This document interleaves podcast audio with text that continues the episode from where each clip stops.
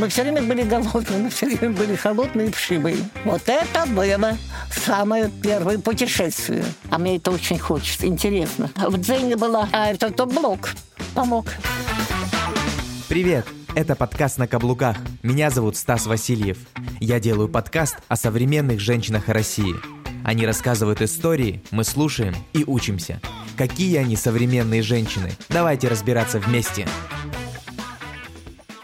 Всем привет! Это подкаст на каблуках. Сегодня у нас необычный выпуск, потому что в гостях у нас бабушка Женя. Да, именно бабушка Женя, самый известный, самый старший travel-блогер России. На момент записи этого выпуска 92 года. Мы встретились в Казани для того, чтобы рассказать вам ее историю, для того, чтобы вы вдохновились и поняли, что нам есть куда стремиться, что нам есть о чем мечтать, что нам есть на кого равняться. Мы познакомились совершенно случайно. В тот момент, когда мы летели в Стамбул для того, того, чтобы записать выпуск подкаста с Анией в журнале на борту. Представляете, мы увидели на первой странице просто статью о бабушке Жене, где она рассказывает, что в 92 года она чувствует себя минимум на 50, и что мечтает про путешествовать до 100 лет и объехать в Россию вдоль и поперек еще не один, не один, не один раз, и даже не два. Так вот, мы встретились в Казани для того, чтобы рассказать вам эту историю и познакомить вас с бабушкой Женей. Давайте начинать, будет интересно. У нас сегодня бабушка Женя. Женя. Поехали! Евгения Федоровна, добрый день. Добрый день. Как ваше здоровье? Отлично. Как ваше настроение? Еще лучше. Мы вообще низко кланяемся вам за то, что вы нашли вообще время и силы. Вот уж никто не думал, что мы с вами встретимся в Казани, и что вы, в принципе, согласитесь и найдете время и силы на это интервью. Спасибо вам большое еще раз. Расскажу такую небольшую предысторию нашим слушателям, что еще неделю назад мы с супругой летели в Стамбул авиакомпанией «Азимутом», и на борту увидели журнал. А в этом журнале увидели, собственно, статью о вас. И сейчас мы подумали, блин, все-таки как быстро мысли материализуются. Мы еще вот прям друг на друга посмотрели и друг другу так, как было бы клево пригласить ее к нам. Я говорю, да, точно. И мы по прилету в Стамбул написали с вам, и вы нам только через неделю ответили, и мы уже, если честно, даже и не надеялись, что сможем с вами встретиться. Я, во-первых, я все время днем занята. Это лето. Да. Надо там воды набрать, надо баню, там внучка твоя бабуль. Мы завтра приедем, Сережа, баню истопить. Значит, что нужно? Набрать воды, надо затопить баню, истопить ее, подождать их, когда они приедут. Я другой раз даже планшет не успеваю в руки взять. Если где-то что-то я не ответила, это же не говорит о том, что я вообще туда не заглядываю. Нет, я заглядываю, но только... Тогда, когда вы свободны. Да, когда у меня есть время. Это вот когда начнется уже уберу урожай весь, тогда я уже... А чем больше занимался? Один планшет. Во-первых, я смотрю на своих правнуков, которые растут. Это старший, ему шестой год. А еще есть у меня полтора года который тоже растет. Вот сейчас вот уезжал от него. Их же надо мне смотреть, мне их тоже сбрасывают каждый день. Удивительная разница. 92 года вам почти, да? Завтра исполняется. Завтра исполняется. Завтра исполняется. И полтора года. Как вы относитесь к такому современному статусу, как travel-блогер? Понимаете, я как-то к этому отношусь спокойно. Ну, travel, travel, ну, назвали так назвали. Я первое время, значит, я очень плохо принимаю это все. Потому что в моей жизни таких не было изречений. Ни Инстаграм, ничего. Это сложно было туда войти. И я до сих пор еще где-то но у меня есть дочь, у меня есть внуки, я живу одна. У меня телефон около меня лежит, куда-то залезу, значит, потом там не, не могу вылезти, звоню или внучке, или дочери. Но вы осознаете, что вы уже прям конкретный долгожитель. Мы вас с этим поздравляем. И хочу я вот вас спросить, вот это все-таки у вас генетика такая? Или это здоровый образ жизни? Нет, во-первых, у меня вот тетка, мама моя умерла очень рано. Она еще, до нагу умерла. Мы были маленькие очень. Нас вот мы, нас было трое. Я вот самый старший. Потом сестра и братик маленький был. И братика усыновили. А нас двоих, значит, раскидали по разным детским домам. Поэтому у меня только вот есть э, двоюродная сестра, э, у которой ее матери мы часто бывали, потому что мама нас часто болела, нас забирала, значит, она к себе увозила. Она была, ну, у нее муж директор совхоза был, потому что они могли нас прокормить. А моя сестра двоюродная Роза, ей за сегодня исполняется 94 года. 94 года. Ну, то есть все-таки это идет э, от семьи, от да. семьи. Младшая сестра моей мамы, тетя Шура, ей было 96, на 97 году она умерла. Вот понимаете? А мама молодая умерла. Вот вам, пожалуйста. Я не знаю, это генетика или что-то другое. Вот у меня в голове не укладывается, откуда столько сил у вас и амбиций. Это как состояние ребенка, вечного любопытства, который задает постоянно вопросы, куда-то ему все время надо. Как вы это чувство в себе поддерживаете? Откуда-то из глубины выходит. Но это просто любить надо жизнь. Вы знаете, я столько нахлебала в своей жизни. Вот это, понимаешь, вот это голод и холод и все. В детском доме мы же полуголодные были. Мы же были в селе. Наш детский дом стоял в селе, Башкирская ССР. Я сейчас вам маленькое отступление сделаю. Мы как-то с внучкой поехали на теплоходе, значит, до Ростова мы поехали. Я часто с внуками уезжала по Волге катались. И там группа. Я у внучки спрашиваю, дочь, а кто это с тобой все время? Бабуля, а это дедомовские едут. Я говорю, ты что? Как они все хорошо одеты. И все. Они, понимаете, с требованием, что им кто-то что-то должен. Вот о чем я говорю. А нам никто ничего не должен быть, когда мы росли во время войны. Мы все время были голодные, мы все время были холодные и пшивые. Расскажите поподробнее об этом. Это же вы ребенок, вы подросток войны. Я первый класс окончил, только мама у нас умерла. Представляете, сколько этому ребенку было лет? Восемь. Восемь лет, у меня сыну сейчас восемь, не могу я представить, поэтому я вот хочу, хочу вас узнать, как а мы еще, что вы чувствовали. Плюс ко всему, мы же сами пилили дрова для того, чтобы истопить в спальню, где мы жили. Там же не было ни газов, ничего. Летом нас заставляли ломать веники, чтобы кормить скотину. Мы ходили, гребли сено, Ходили, собирали ягоды. Наберем ягоды, стаканчик, идешь по деревне, подойдешь к дому, купите ягодки. Она говорит, что тебе дать? Ну, налей хоть молочка стаканчик. Мы ведь были голодны все время. Ведь у нас не зря ведь было везде. Все для фронта, все для победы. А мы были сироты, мы ничьи. У нас же не было ни пап, ни мам. Мы были ничьи. Мне вдруг раз говорят, вот вы грубая. Я говорю, да. Жизнь заставила. А я ей говорю, понимаете, нет? Я говорю, у вас папа с мамой были? Она мне говорит, да. А я говорю, а у меня папа с мамой моя родина. Вот как она меня воспитала, такая есть. Я не пошла барабанить, я не пошла не заниматься проституцией ничем. Я все добывала своими руками. Потому что вот здесь всегда было, что надо делать. Ну, грубость она пришла с того. Почему? Ведь с нами ведь точно так же обращались. Нам было... Есть от кого учиться было этому всему в этой жизни. Отношение было жесткое в детдоме между собой, ну, между воспитателями? Между собой. Вот никогда у нас не было таких вот между собой распри. Никогда. Мы даже вот с сельскими детьми, которые здесь жили, в этой селе, мы с ними как-то все время контактировали. И у меня вот осталось в памяти наша директор школы. Мы ходили в общую школу, не в детском доме, потому что у нас детский дом был небольшой. И в этом директор школы у нас была, и она преподавала нас русский язык и литературу. Я почему люблю литературу и русский язык? Потому что это все дала она мне. И вот мы с одной девочкой, она меня еще приглашала часто к себе домой. Придет и чем угощать? Э, русскую печь открывает, достает лист, а там свеколка, значит, такая топленая. Это было самое лучшее угощение. Вот это свекла. Сладость тех времен. Сладости. Ну, потому что мы же даже хлеб не... Что там нам дадут, кусочек вот такой, знаешь, и все. Ну, еще дали, слава богу. И меня удивило, почему я вам начала рассказывать про этих детей. Меня удивило их требование какое-то. Кто-то им что-то должен. Я говорю, да почему вам кто-то должен? Мы вот выросли. Нам никто ничего не был должен. Никогда. А когда вот в 47 году нас увезли в Подмосковье, это Ивановская область, Карабаново, на фабрику, это текстильную. Раньше же у нас много фабрик было в Подмосковье. Нас привезли туда. Вот этот шум, вот эта пыль, вот это вот, вот не нравится мне это. Вот это не мое. А потом, значит, нас обокрали. То, что нам дали в детском доме, чтобы нас повезли сюда, у нас все у нас украли. Кто? Ну, кто ее знает? Где, Мы, где с нами была девочка, она и говорит, она говорит, поехали в Москву, увезем, а что, на электричку сели, поехала. Мы бесплатно ездили все время. Зайцами. У нас денег не было. У нас же денег никогда не было. Да, ладно, поехали, увезли. Что валялись в общежитии, что у нас обокрали. А потом мы через какое-то время приехали за своими вещами, а их нет. А где они? Не знаем. А как мы будем жить?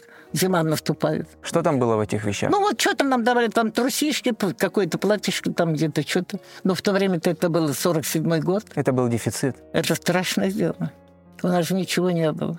Страна-то была вся разрушена. И что украли у вас дальше? Какие ваши действия? Ну и что? А мы потом, а куда нам больше? Мы приехали к мастеру и говорим, нас обокрали. Она говорит, ну и что обокрали-то? Что, ты же одет, все нормально? А мы куда собрались? А куда бы нам ехать? Детский дом. Это же наше. Вы обратно решили вернуться? Мы, мы до Уфы из Москвы ехали, я не знаю, сколько дней. Раньше же вагоны были ступеньки. Вот мы на этих ступеньках, значит, едем, прицепились, поехали. До какой станции доехали, там милиция нас поймали, значит, привезли. Мы следующий поезд ждем. Выгонят нас, мы потом опять следующий поезд ждем, когда пойдет.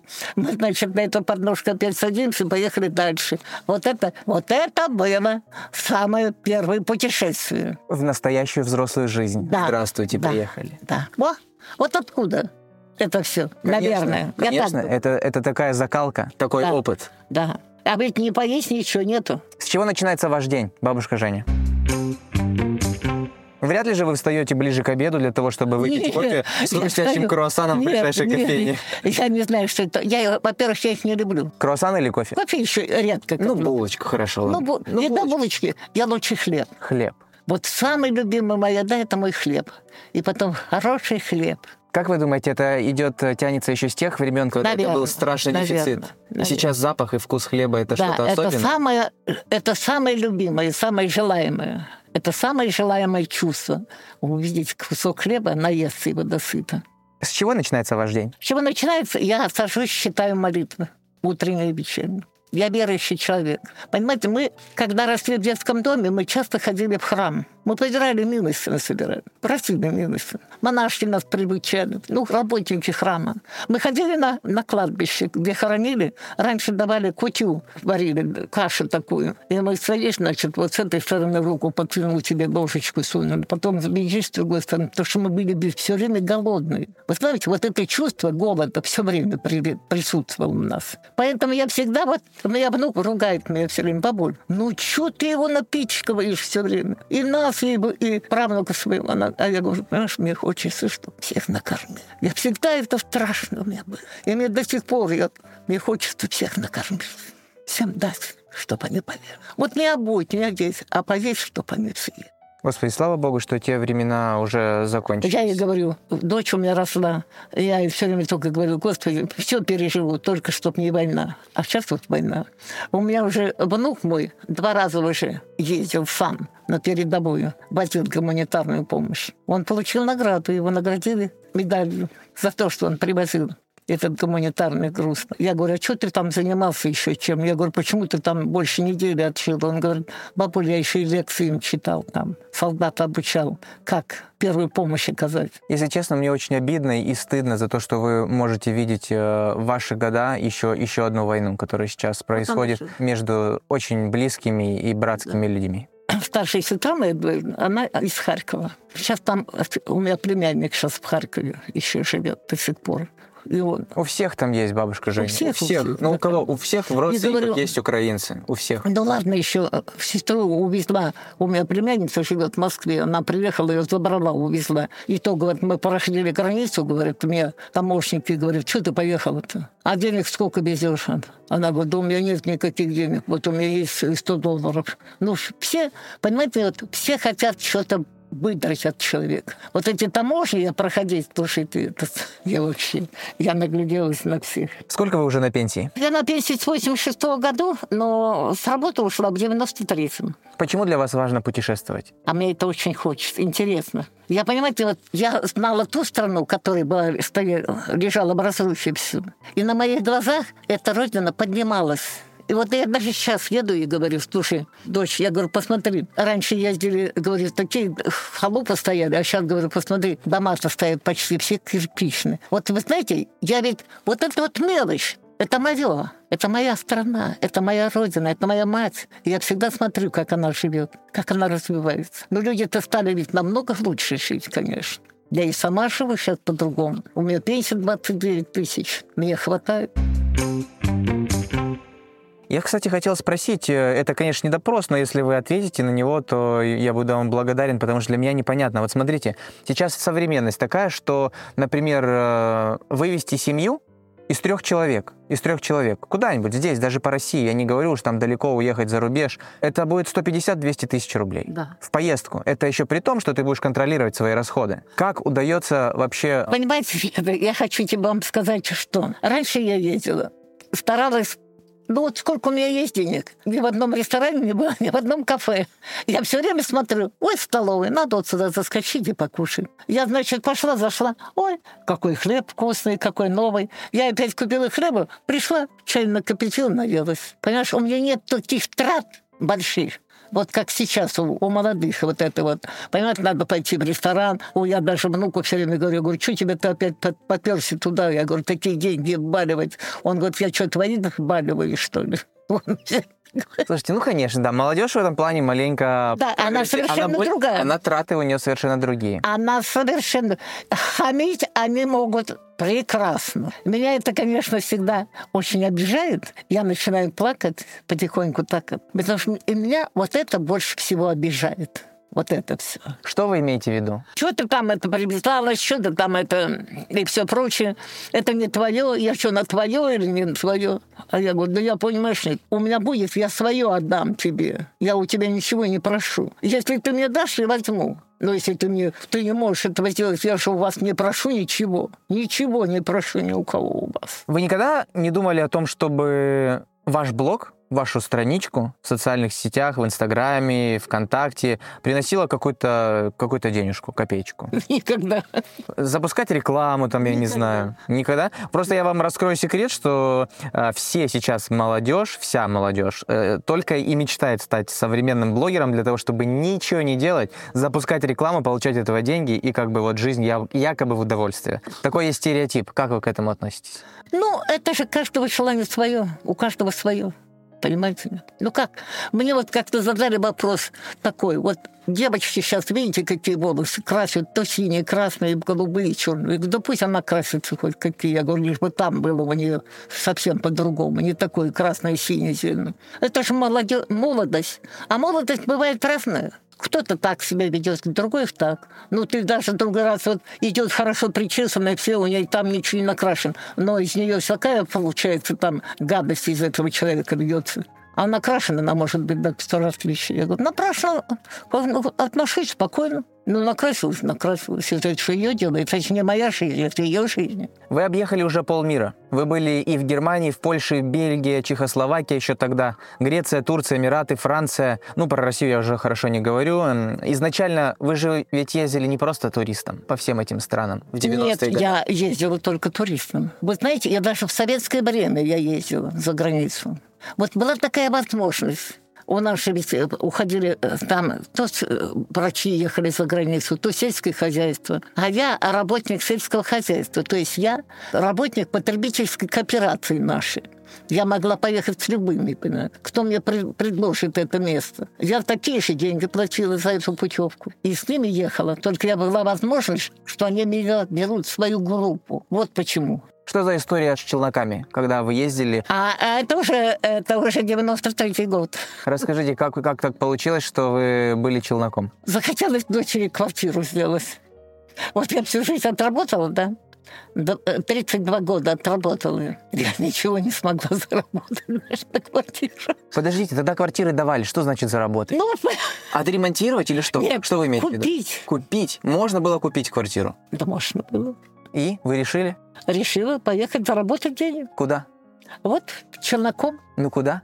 Польшу. Ну, сначала Москву, потом Польшу, потом дальше и дальше. Что за товар вы возили? Возила и хозяйственную группу, и, и э, промышленную группу. То, что я чувствую, что это уйдет, что я это могу продать. Ну, например, какой-нибудь один товар, просто э, чтобы мы понимали примерно, с чем вы работали. Вот сейчас я вам хочу сказать, что даже вот эти кисточки вот малярные, у нас не было их. Вот эти мешочки разные, мешки вот полиэтиленовые, такие красивые все, у нас их не было, мы же не делали. У нас же последние годы только стало все это появляться э, у нас в России. А вот из Польши, когда везешь вот эту коробку, она такая тяжеленная, но она зато она быстро уходила. Потому что спрос на нее был. Это же было интересно, это же было новое.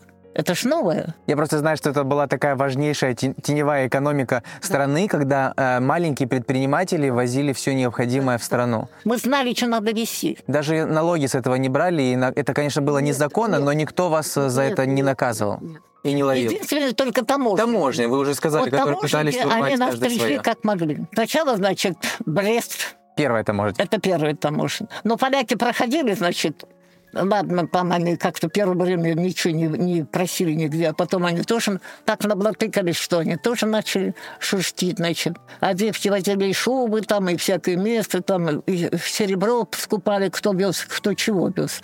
А у меня на, на шубы не, хватало, не было денег таких. Я поехала, когда уволилась с работы, я 500 рублей получила, значит, за все мне там это, за компенсацию и все это. Отпуск начислили, я 500 рублей получила, значит, я поехала в Москву с этими 500 рублями. Я из них сделала тысячу.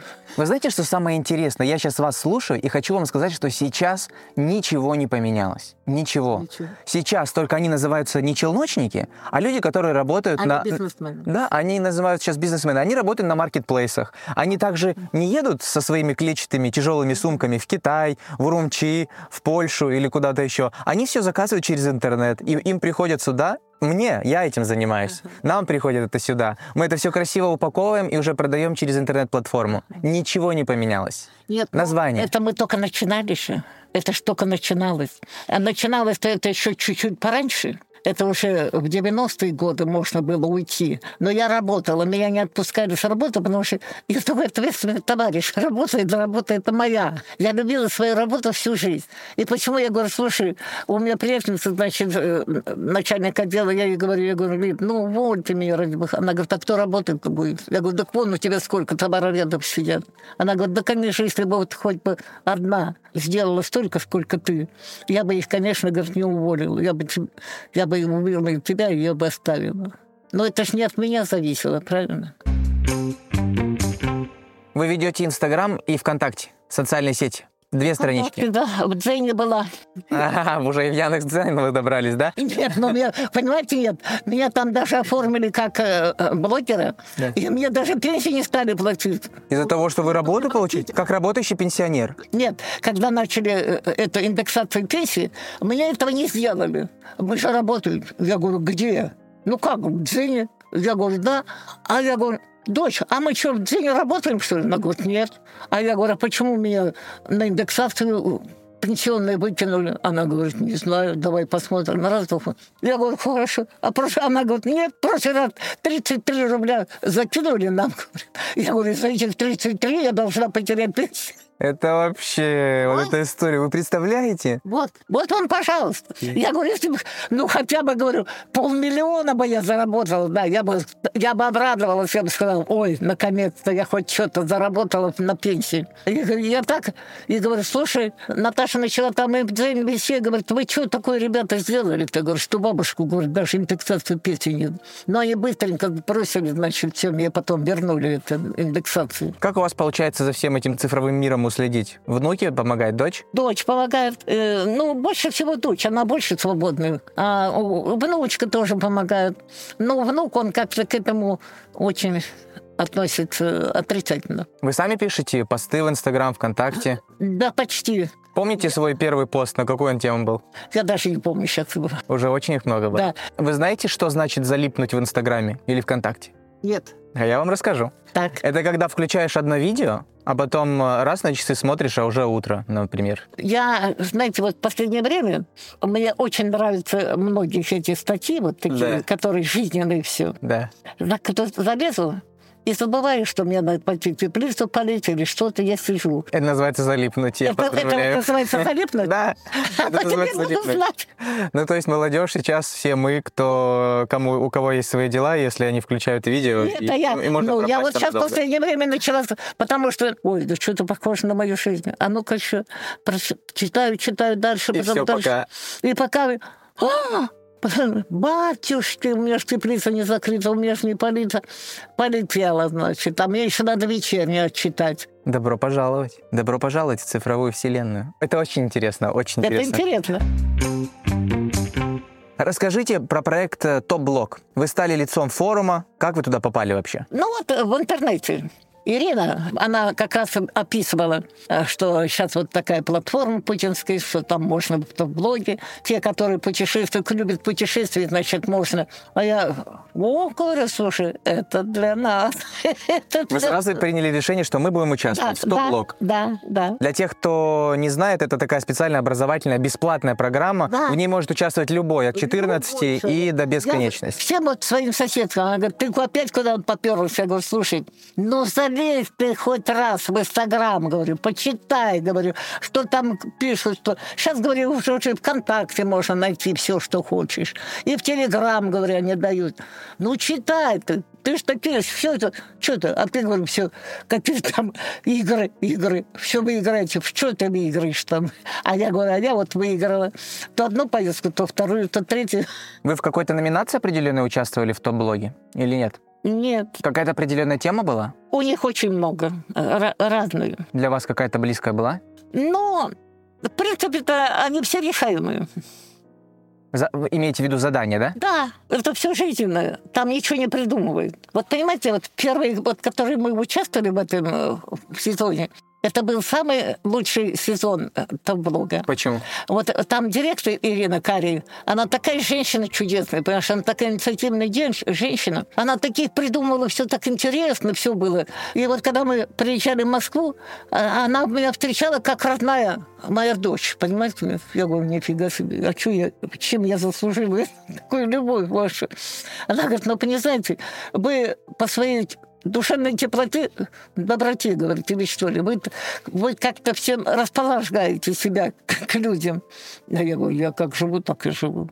Не знаю. На проекте «Топ-блок» вас выбрал к себе в команду Сергей Романович и в запасную команду Елена Летучая. Вы делали задание и вышли там в финал. Ну, понимаете, Романович, он был, когда мы занимались всем этим делом, он был в Америке. Он даже не участвовал почти у нас. Мы в финал вышли, но мы не, не стали победителями, потому что не было у нас этого наставника с нами. У вас, э, правильно я понимаю, что когда вы вписываетесь в какое-то движение, в какой-то конкурс, для вас не только важно участие важно, а еще и победа, результат? Да, конечно. конечно. а- Хочется, азартный, азартный хочется. человек? Ну, не так уж азартно, но, но хотелось бы. Вы теперь специалист же в блогинге. За вами уже э, следит в Инстаграме больше 10 тысяч подписчиков. Между прочим, не накрученных. Хочу всем заметить. Какие советы можете дать начинающим блогерам? Да все принимать с чистой душой и ко всему относиться добросовестно, понимаете? Не искать там какой-то халявы где-то, как можно обойти это. Не надо. Надо от чистого сердца все это делать. И тогда у каждого все получится. Это главное. Елена Блиновская. Это блогер, телеведущая, предпринимательница. Да. У нее есть марафон желаний. Да. Вы поучаствовали там. Да. Расскажите об этом. Я всегда скептически относилась к этому, как ко всему. Когда мы приехали в Бадлер, она когда подарила мне по- поездку в Бадлер на 10 дней, все включено. Вы написали, что вы в свои 89 тогда вам было, да? Да, да. Что вы были уже в двух путешествиях и мечтаете еще. Да, нет. И я стою на балконе, Наташа меня снимает, и я говорю, Леночка, я говорю, спасибо тебе, родная моя, за такой подарок. Я говорю, вы мне помогли еще приобрести несколько лет жизни. Вот с этой. Понимаете, 10 дней побыть в таком отеле, где тебя лечили, кормили, поили. Она меня так репостила вообще. Я такая была, это, Популярная. да.